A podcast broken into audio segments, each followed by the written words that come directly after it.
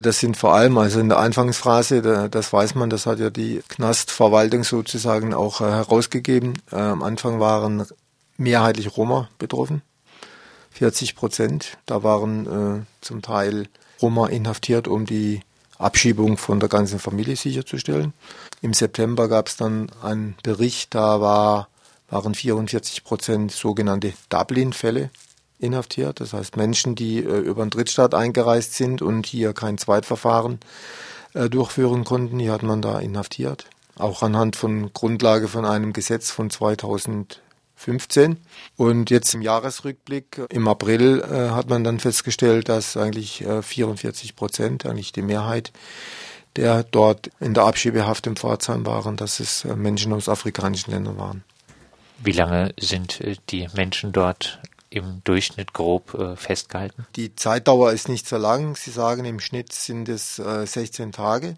Der Europäische Gerichtshof hat ja entschieden, dass eine Haft äh, von Flüchtlingen in normalen Gefängnissen äh, gegen die Menschenrechte verstößt. Wie ist das denn jetzt ähm, in Pforzheim? Ist das keine Haft mehr?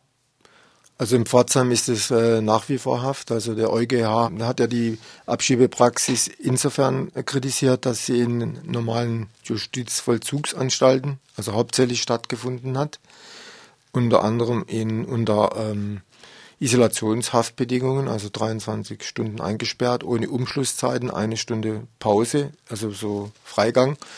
Im Pforzheim ähm, sagt man jetzt, ist das alles großzügiger gestaltet, aber das heißt nicht, dass es kein Gefängnis ist. Also die Menschen werden gegen ihren Willen festgehalten und äh, sind dort gegen ihren Willen inhaftiert. Eine Inhaftnahme ist im Prinzip von staatlicher Seite her äh, das letzte Mittel, also das schärfste Mittel, was überhaupt der Staat anwenden kann gegenüber jemand, äh, der äh, eine Straftat begangen hat.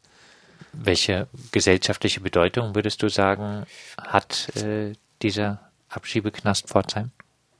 Ich denke, äh, es soll sowohl gegenüber Flüchtlingen signalisiert werden, wenn ihr keine legalen Papiere habt, dann geht's, sonst kommt ihr in dieses Gefängnis. Aber ich, ich glaube eigentlich auch, es soll nach außen der allgemeinen Bevölkerung äh, auch gezeigt werden, ähm, äh, das sind irgendwo welche ähm, Migranten mit kriminellem Hintergrund, weil Haft wird immer mit was Bösem oder mit Verbrechen in Verbindung gebracht.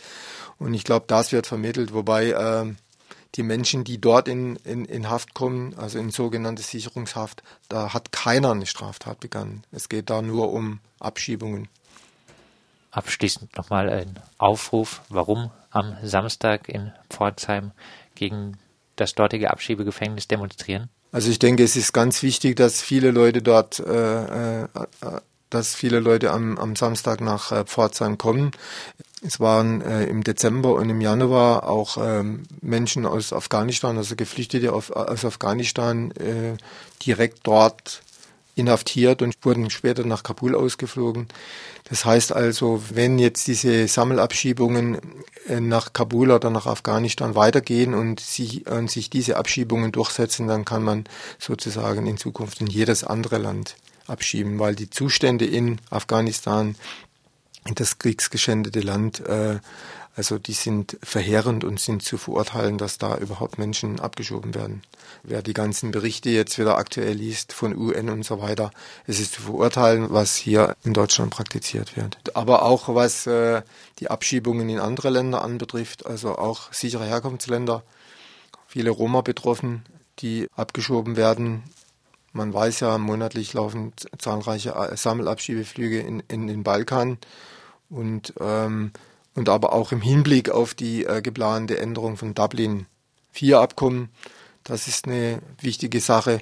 Ähm, wird es zu Abschiebungen kommen, wenn die ganzen Fristen, die die Menschen, wenn sie hier noch aus einem Drittstaat einreisen, äh, haben, wenn die äh, sozusagen gekappt werden und äh, dann, wenn Sie hier reinkommen, begeben Sie sich sozusagen direkt von, von der Kontrolle in die, in die Abschiebehaft.